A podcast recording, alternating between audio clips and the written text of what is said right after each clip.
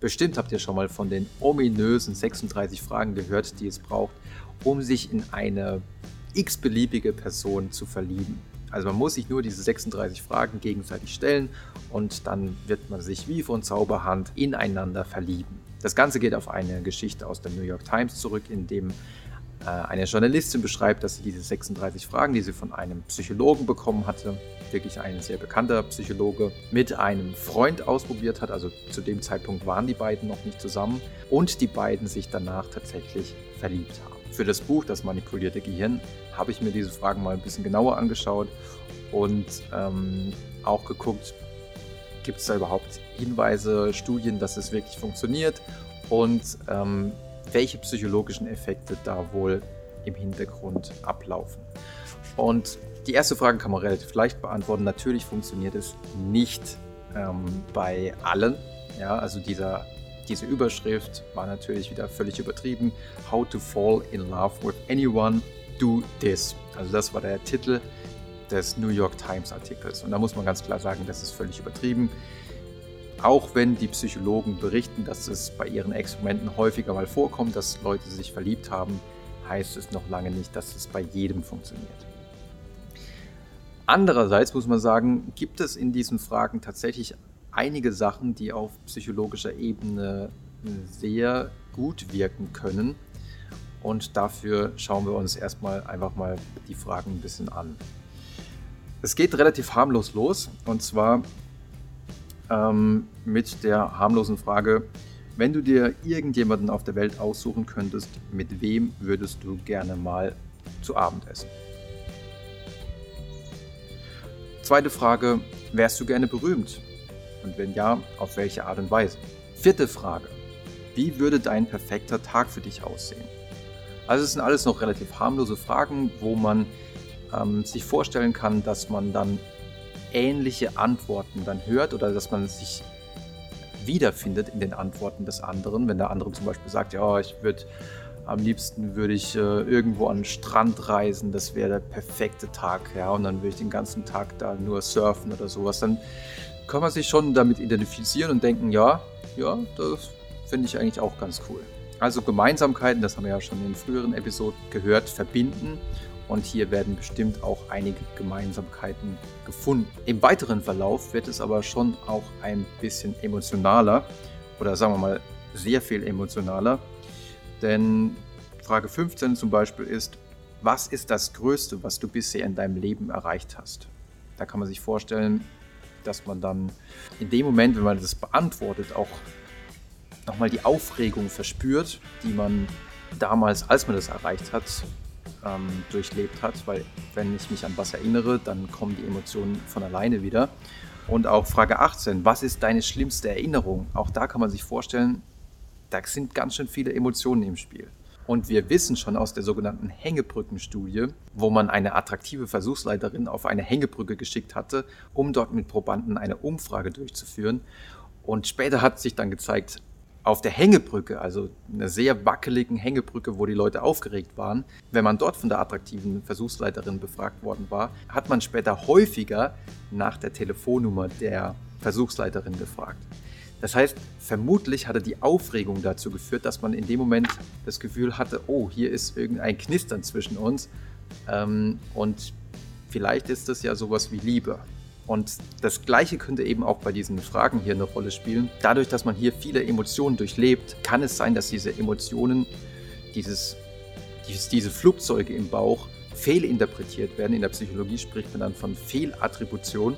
Und man denkt, diese Emotionen kommen vielleicht davon, dass ich gerade hier meinem Traummann oder meiner Traumfrau gegenüber sitze.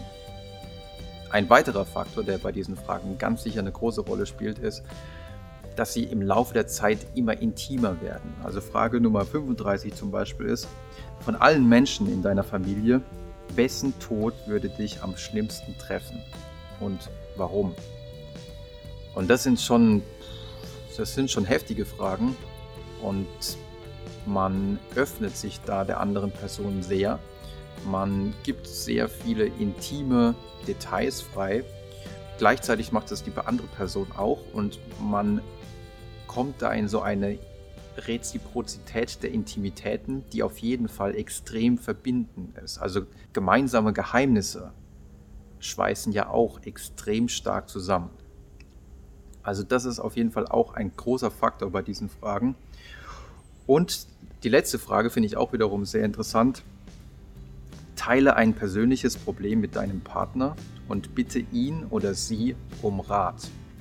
Andere Menschen um einen Ratschlag zu bitten, das haben wir auch schon in der Vergangenheit gehört, ist auch erstaunlicherweise sehr sympathiefördernd. Das konnte man zum Beispiel in einer Studie von Liu und Gall zeigen, in der man ähm, Probanden eine Hilfsorganisation vorgestellt hat und sie gebeten hat, ob man denn vielleicht noch irgendeinen Ratschlag hat für diese Hilfsorganisation. Was kann sie in Zukunft vielleicht noch besser machen, um vielleicht noch mehr Geld zu sammeln, um noch mehr Menschen zu erreichen. Und wenn man dann im Nachhinein die Probanden gefragt hat, ja, okay, die Studie ist jetzt mehr oder weniger rum, jetzt wäre es eigentlich ganz cool, wenn du auch noch ein bisschen Geld spenden könntest an diese Hilfsorganisation. Dann hat sich gezeigt, dass diejenigen, die einen Ratschlag gegeben haben, tatsächlich 46 Prozent mehr gespendet haben als andere, die keinen Ratschlag gegeben haben. Und das ließ sich auch in weiteren Experimenten dann zeigen. Es gibt also sehr viele psychologische Mechanismen in diesen 36 Fragen versteckt.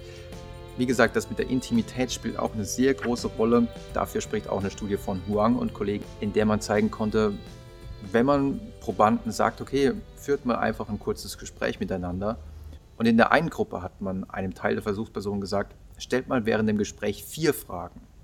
In einer anderen Gruppe hat man gesagt, stellt mal mindestens neun. Je mehr Fragen gestellt wurden, desto sympathischer wurde der Fragesteller wahrgenommen. Und besonders groß war der Effekt bei sogenannten Follow-up-Questions. Also einfach, ähm, wenn jemand gesagt hat, ja, ich war letztes Mal im Urlaub in Kanada, dann nicht einfach das so liegen lassen und sagen, Ah, okay.